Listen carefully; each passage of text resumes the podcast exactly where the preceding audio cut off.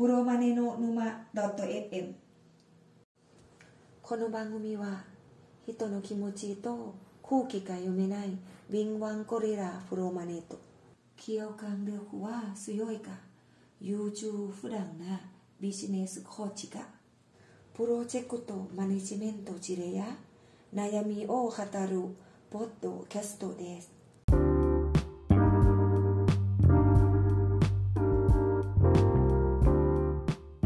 可愛い声から始めてまいりましょうか。はい。お相手はいつも通り、うつぼさんとゴリさんでございます。はい、よろしくお願いします。ちょっといろいろいつもと勝手が違うところがあるんですが、はい。いつも通り酒とタバコはやっていただいて構いませんので、ありがとうございます。あと、湿気が多いので、うん部屋を冷やしていただいたりしても構いません。そうですね、湿度高いですね。じめじめですよ。ですね。洗濯物干しております。おい。今日からですね、この画面にスライドを表示させるということもやっております。ああ、だいぶ進化しましたね。もちろん、ポッドキャストの方では 表示されません。ポッドキャスト音声なので、そりゃそうですね。大したものは表示してないんで気にしないでください。はい。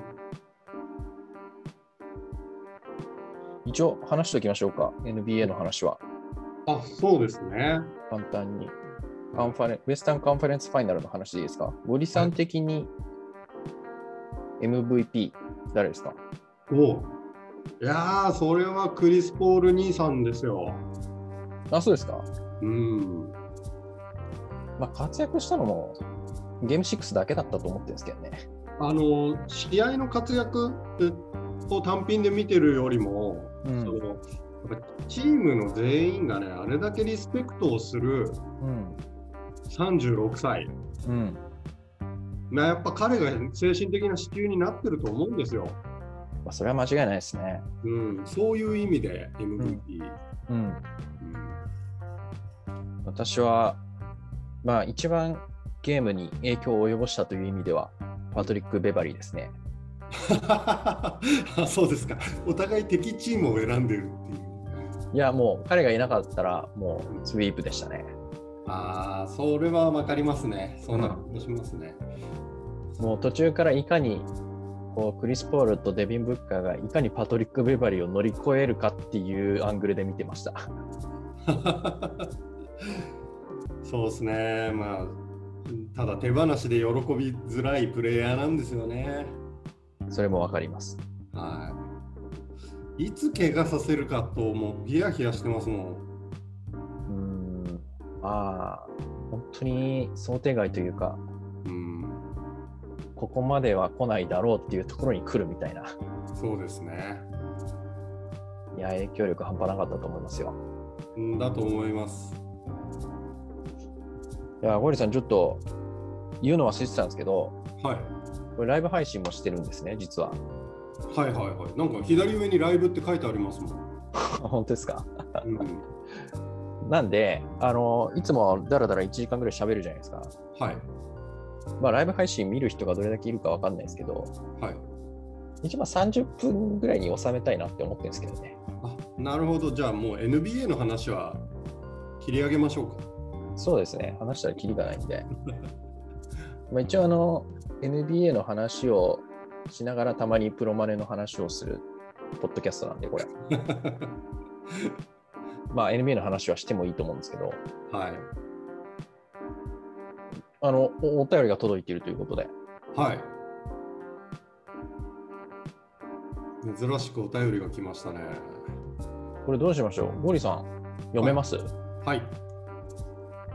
ゴリさん、ウツボさん、こんにちは。ハリネズミと申します。最近、プロマネの沼 .fm を知り、楽しく聞かせていただいています。現在、部内プロジェクトのプロマネを任されているのですが、5人のメンバーの中で2人が全くやる気がないことに困っています。彼らを働かせるにはどうしたらいいのでしょうか。ここまでが概要ですね。うんうんうんあとは状況の説明が。うんうんメンバー全員が兼務としてこのプロジェクトに参加しており、それぞれに本業があります。うんその2人は年齢は30代と40代。本来の能力も高くないのでしょうがそれ以上にパフォーマンスが悪い。実質的に何もしない状況が続いてます、うん。でプロマネである私に評価権限がないので強制力がなくテレワークなので監視も十分にできません。うん。日報業務開始終了の連絡。スケジュールは100%事前入力これをルール化して管理しているのですが管理が大変な割に成果が上がりません。遅くて雑で低品質な成果ばかりなので全部自分でやった方が早い状態です。業務終了などの連絡が来るたびにイライラしてしまいます。メンバー変更も簡単にできる権限はありません。彼ら2人をどうやって働かせればいいのかアドバイスいただけるとありがたいです。マジですか。まあ、まずはお便りありがとうございますですね。ですね、はい。ありがとうございます。うーん。いや、苦労されていらっしゃるんで、なんか、あんまりこう、空気読まない発言とかもしづらいですね、これね。そうですね。あのうんすごくあるあるな状況だと思いますし、一般的な、ね、日本企業で本当よくある苦労だと思いますね、これ。そうですね。まあ、今日初めて聞かれてる方もいらっしゃるかもしれないんで、うんうんキャラ設定を 伝えておいた方がいいかなって思ったんですけど、はい。ゴリさんは、何でしたっけ？人のえ人の気持ちと空気が読まない、読めない、敏腕ゴリラプロマネですね。ーそうですね。で、ウツボさんは、共感力は高いが優柔不断なビジネスコーチです。はい。なんで、空気を読まないのはどちらかというと、ゴリさんの立ち回りなんですけど、はい。うーんまあ、私人事なんで、はい。人事的な視点で、そもそも論っていうか、うん、なんて言ったらいいんでしたっけ？こういうの。正論土星論をかますとですね、はい。まあ、もちろんそれはハリネズミさんが悪いっていう話じゃなないですしあのちょっとどうしようもないよって思われるかもしれないんですけどもはい。こんな人をね取ってきたらダメですよ採用したらダメですよ 30代40代のこのお二人はい。まずそこがいけないとうん。そんなこと言われてもって話ですけどねうん。それともう一個はこのまあ多分大して働かなくてもそんなに影響がないっていうことなんでしょうねお給料とか、まあ、自分の立場うんうん。だからそんなパフォーマンスも出さなくていいっていう状況が続いてると思うんですけどはい。そうなっている人事制度が悪い と人事の立場としてはすごく思いますね。うん、そうですね。やるべきことと評価の権限がマッチしてない感じなんでしょうね。うんあでも今は私は評論家的に何が悪いって言っただけの話なので何が悪いのか教えてくれとはハリネズミさんは言っていないのでそうですね。じゃあどうすればいいのかっていう話ですね。そうですね。まあ、人事制度なかなか変えられないですもんね。は人事でも変えるの大変なんで。い。そうでしょうね。うん、大変なんですよ。はい。そうですね。まあちょっと分解すると、うん、まずプロジェクト組織、このプロジェクトを進める上での組織が、うん、これってまあよくある話ではあるんだけど実際プロマネがねプロジェクト進めにくい組織構造になっておりますっていう前提がありますね。ほうほうほうほう。うん、えーっと、それは評価権限とか、そういう話ですか、そうですね。はあ。うんうんうんちょっとじゃあ、それ、プロマネ、敏腕プロマネっぽく、そこの辺の説明をもうちょっといただいてもいいですかね？い、はい、わかりました。まずじゃあ組織についての説明は次のスライドかな。はーい。はい。あの私はですね、プロマネといってもピンボックという流派のプロマネです。うん。で試験資格としては PMP というものを持っているっていう状態ですね。うん。で経典のお名前がピンボックです。で、その、まあ、ピンボックベースでお話ししますとね、プロジェクト組織っていうものがまあ、10個ぐらいに大体タイプ分けされるんですよ。うん。で今回の、えープロジェクト組織は機能部門型って言われるものでうん。もうそもそもプロジェクトのために人が集められてないんですね。お特定のもともとある部署の中で、うん。えーあるプロジェクトが発生してます。はいはいはい。うん、で全員プロマネもプロジェクトメンバーも含めて全員がパートタイムです。1000人ああ、そういうことですね。はいはいはい。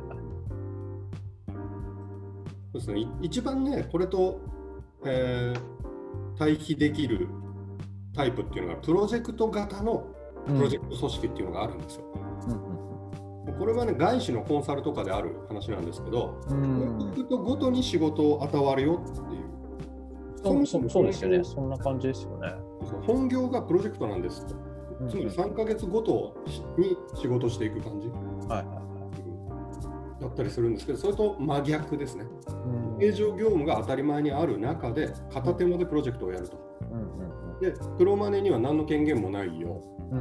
機能部門、もうその部門内だ、まあ、かかでやってるのか、部でやってるのか分かんないですけど、んその部長、課長が基本的に全権限とか評価権限を持っている状態で、うん。メンバーの行動に関しても、プロマネは特に強制力はないっていう状態ですね。きついな。わかりますよ。それ、似たようなことやってるんで。はい、そうですね。うん。これでね、他の部門とも連携とかなってくると、弱いマトリックス型とか言うんですけど、まあ、どちらもプロマネは難しいです。うん。そもそも、あの知らない人だった場合にですよ、その一緒に働く人がね、うん。メンバーが知らない人だった場合に、いきなり初対面かつ、えー何の権限、評価権限も持ってないやつにレポーティングしたりするわけで、まあ、ちょっと感情的に反感を持ってしまったらそこまでですということになりかねないわけですね。これ、スライド見えてる方は、この文字の大きさが大きかったり小さかったりするのは、なんか気にする必要ありますか？あえっと、今回、えー今回当てはまってるのが上から2個目、機能部門型、例えば部内プロジェクトみたいなものですねっていう意味で大きくしてます。はあと、日本によくあるのが弱いマトリックス型4個目、それですね。まあ、似たようなもんです。うん。権限、プロマネの権限が非常に弱いので、うんやり方工夫しないとダメよねっていう話ですね。そうですね。既存の組織とか指揮系統っていうのを、まあ、い生かすというか、うん。あの変えずに、はい。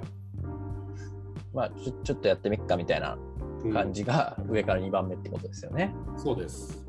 うんそうすると、誰が何をはっきりするのかはっきり決まんないし、うん。あの名前だけのプロマネっていう感じになりがちと。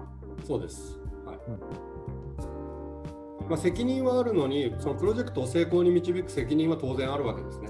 うん。うんでも権限はないようんという状態です。なるほど。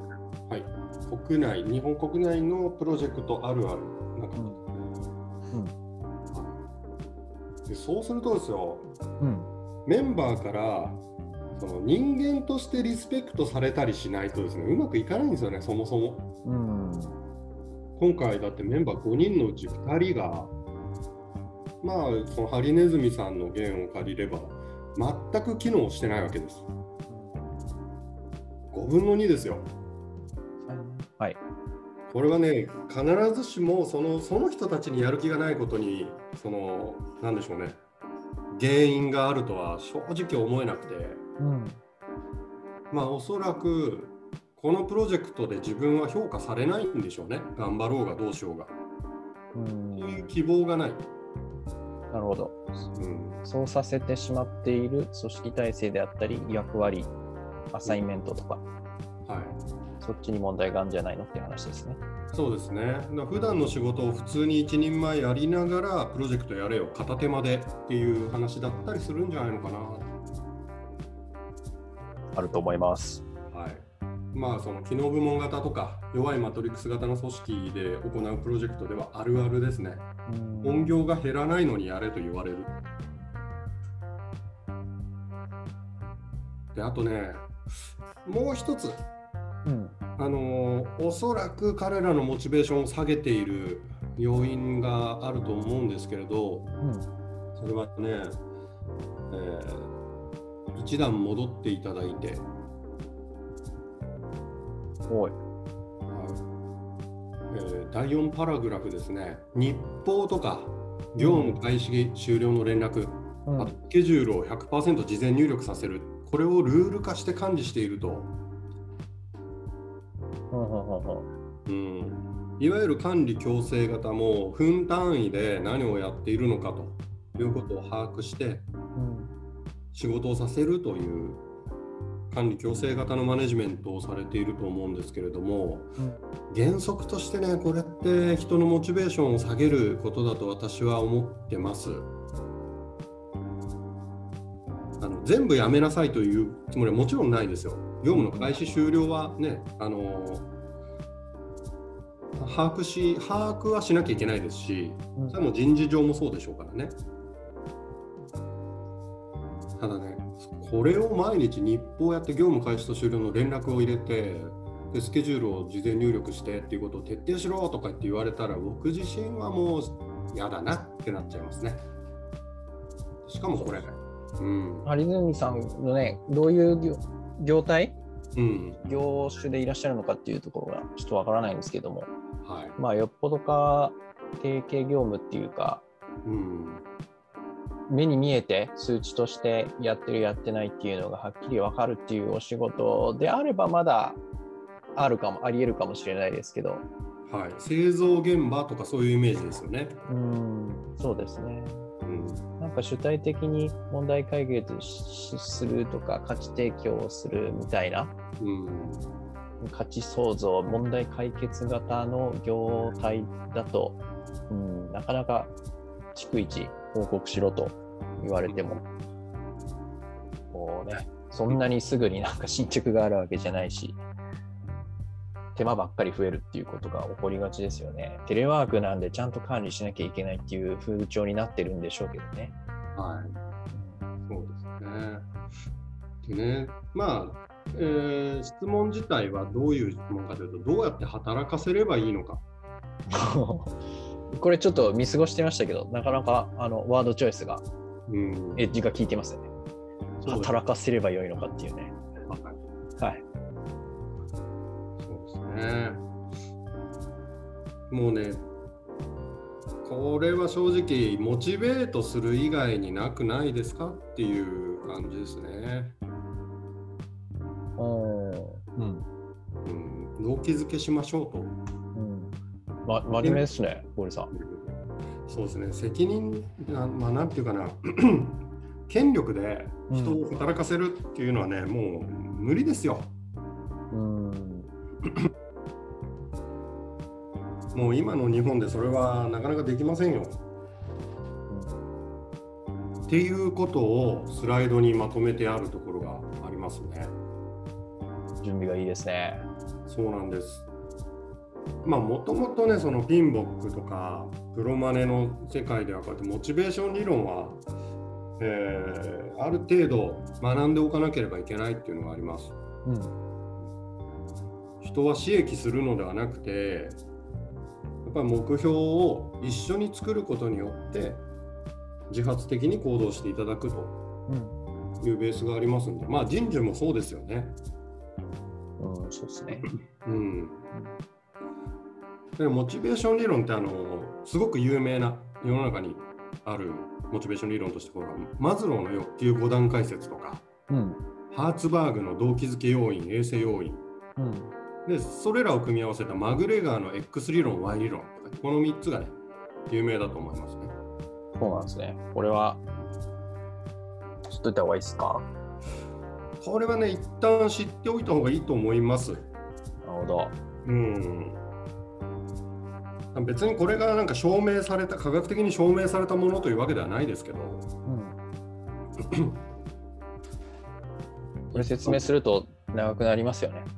結構長くなりますが、むちゃくちゃはしょっていうと、あ、はい、お願いします。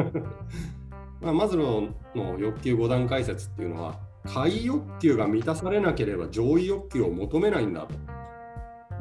つまり生理的な欲求が満たされないと安全安定要求をが出てこないし安全安定要求が満たされないと社会的欲求が出てこないよ。会の、まあ、食欲睡眠とか言われる生理的欲求とかですね。安全身の安全に関する欲求とか社会的に貴族意識がある貴族をしている愛情をもらっているというようなそういうベースを満たさない限りは人間の尊厳欲求とか自己実現の欲求っていうのところに人はたどり着けないんだよ。っていうものですね。でハーツバーグの動機づけ要因衛生要因っていうのはあのいわゆる給与待遇条件なんていうものは不満の予防にしかならなくてですね動機にはならないよ。仕事の動機にはなんないんだよ。っていう話です。仕事の動機になるのは達成とか責任とか成長というものです。でマグレガーはこれらを組み合わせてですね X 理論 Y 理論というのを出してますけど X 理論っていうのは定義欲求を多く持つ人。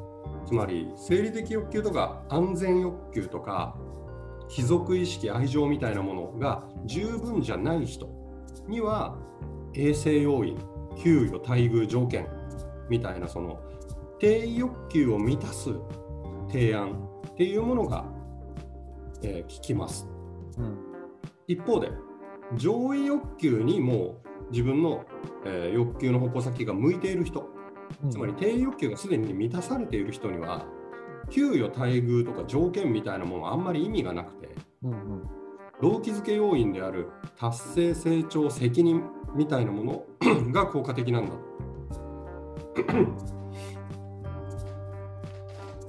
これがマグレーガーの X 量の Y 理論ですね。ありがとうございます。長くなりそうなんでこれについてああだこうだ言わないようにします。ので、気になる方はゴリさんに直接聞いてください、もしくは打ってくださいと。はいそうで一方でね、7万5千ドルの壁っていう言葉もあるわけですね。うん、聞いたことある。のはい、あのノーベル経済学賞を取られたダニエル・カーネマン教授の調査結果なんですけれども、うん、まあえー、アメリカで大体年収800万円ぐらいです。7万5千ドル。はい、を超えると年収と幸福度って性の相関関係持たないんですよ。年収増えても幸せ増えませんっていう研究結果ですね。これ実は大阪大学が日本で行ったのがですね、大体これが700万円で頭打ちになるっていう、ね。えー、700万。うん。まあ大体似てますよね。アメリカ800万、日本700万ぐらいで、うん、実は幸せと収入が比例しなくなるんだよっていう。うん、でこれを聞いてじゃあハリネズミさんのチームメンバーたちは何が最適なモチベーションの鍵になりますかね？給与待遇条件ですか？あるいは強制ですか？それとも責任とか成長とか達成とか、うんうん、そういうものですか？っていう話です。多くの場合日本で安定した企業にいる方っていうのはおそらく動機づけ要因っていうのはねあの責任成長達成ですよ。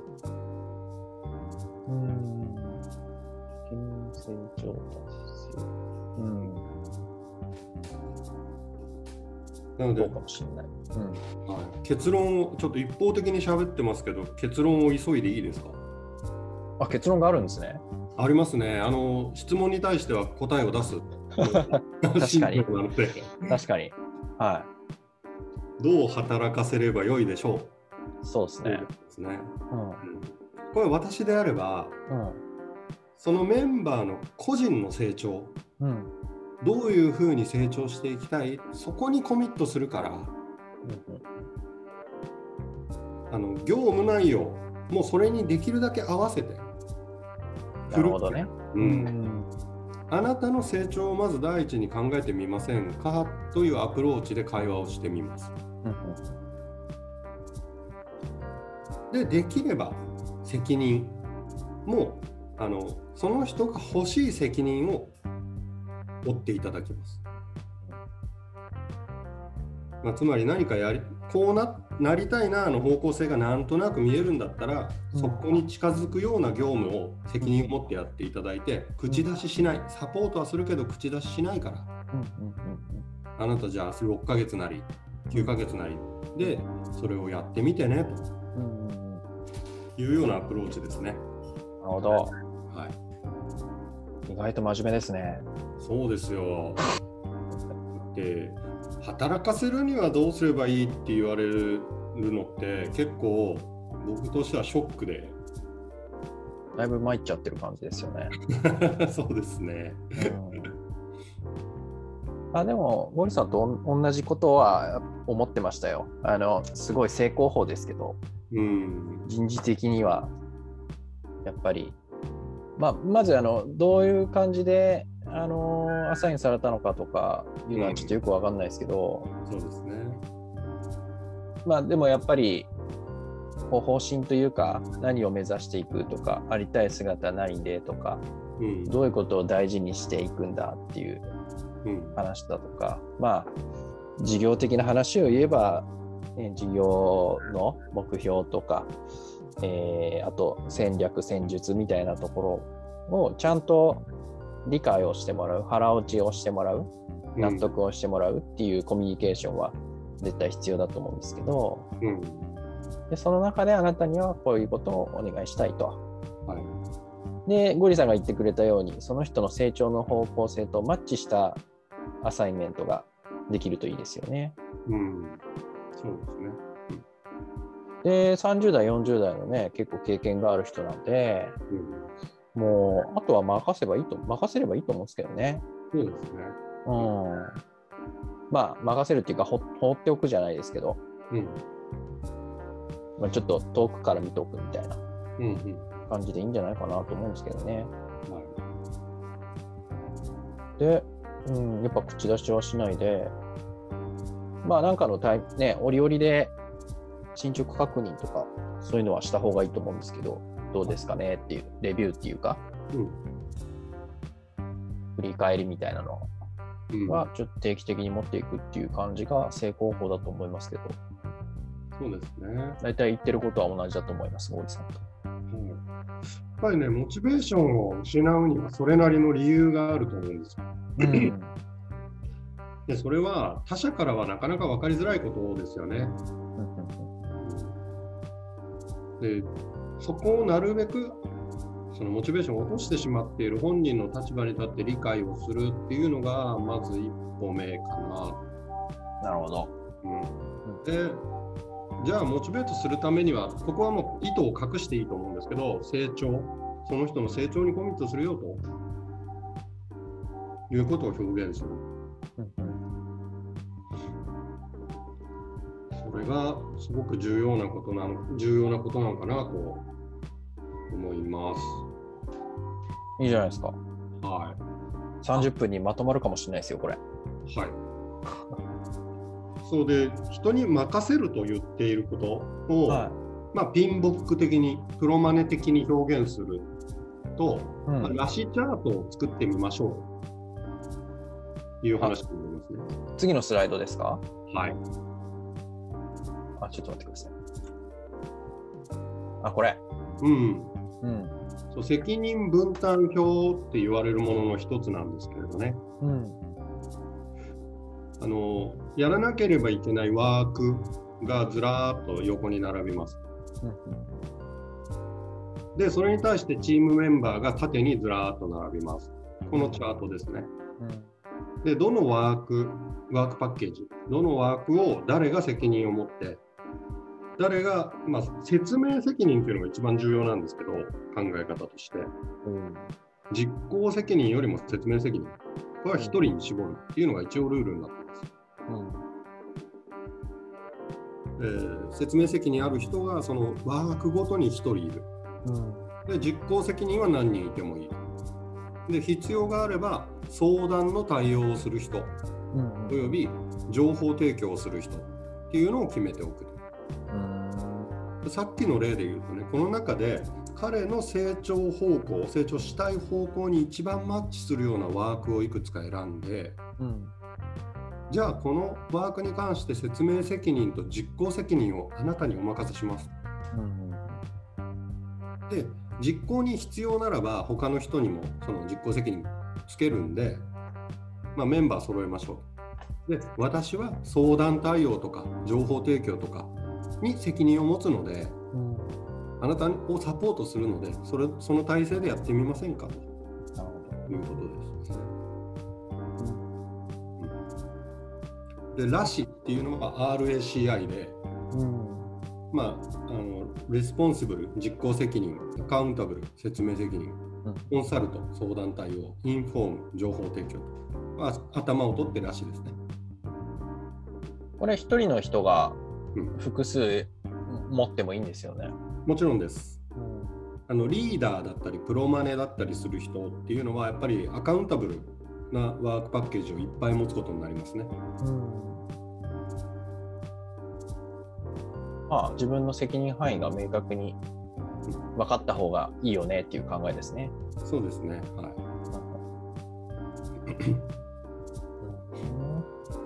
こうやって分けていくと分かりやすいかもしれないですね。そうですね。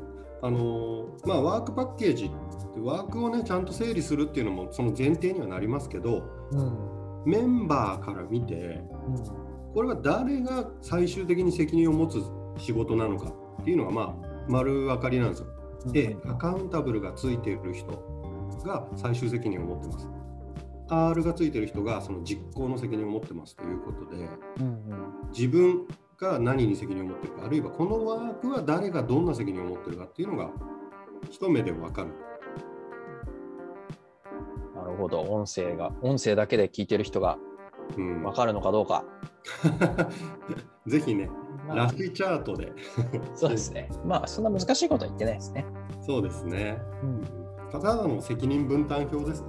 うんうんだからこれをね、提示して、アカウンタブル、あなたをこのワークのアカウンタブルにするからねって見せるっていう、すごい重要だと思いますよ。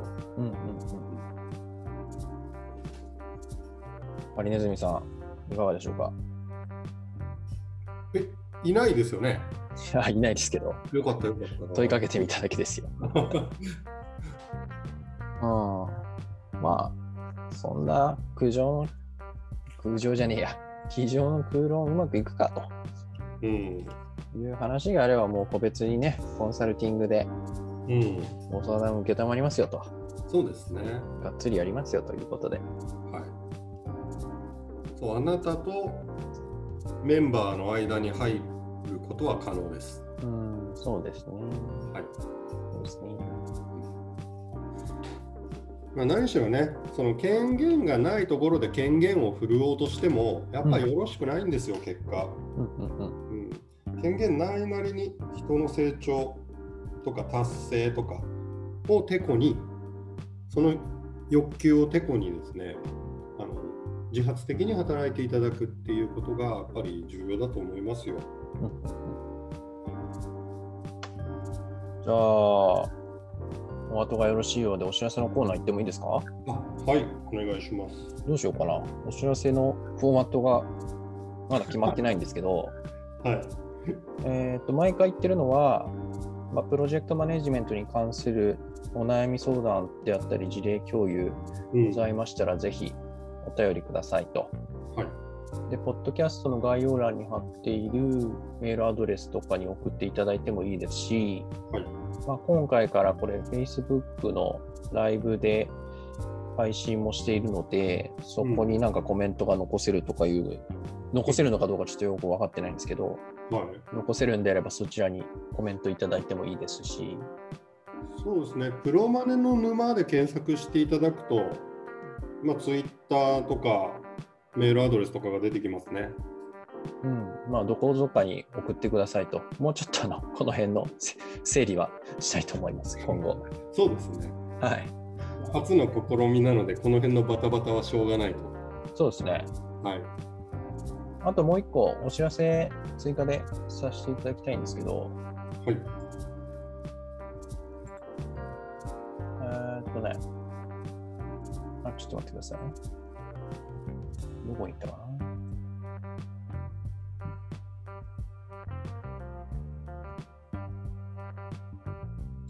あ、これこれ。久しぶりに、坪さんがやってるコミュニティの宣伝をさせていただこうかとあ、はいは思うんですけど、まあ、うつぼさんはビジネスコーチとして活動しているんですが、はい。まあ、コミュニティの活動をやっておりますと。うん。どういうコミュニティをやっているかというとですね、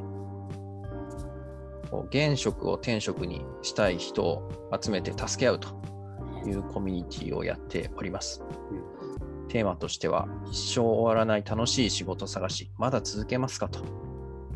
まあ、点々と職場を変えるのもいいんだけれども、一回腰を据えて、今の仕事、今の現職をとことん楽しんでみるのはいかがでしょうかとうん。いうテーマでやっておりまして、はい。うーん、まあ、毎月、毎週ですね、あの集まっていろいろ話しながら、今の仕事における自分らしさって何だろうとか、うん。その自分らしさを今の職場とか人間関係の中で発揮するにはどうしたらいいんだろうとか、うん。まあ、そういったことをメンバー間で話し合ったり、応援し合ったりということをやっております。まあ、インプットプラス、えーグループコーチング、フィードバックみたいな。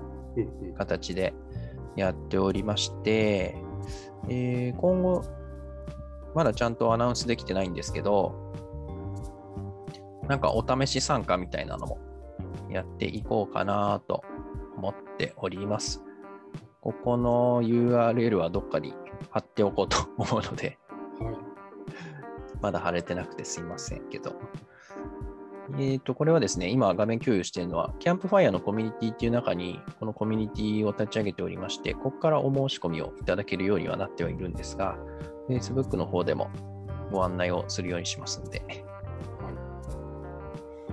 という感じでございます。ご興味あれば、ぜひコメントいただいたり、うん、私何でもいいですよ参加してあの非常に有用だなと思ってます。うん、ありがとうございます。そうですね、週に一度1時間で、かなりあのやるべきこととかが整理されますね。うん、こだわってもしょうがねえなっていう気持ちになりますしね、いろんなことに。うん、うん、うん。よかったよかった。はい。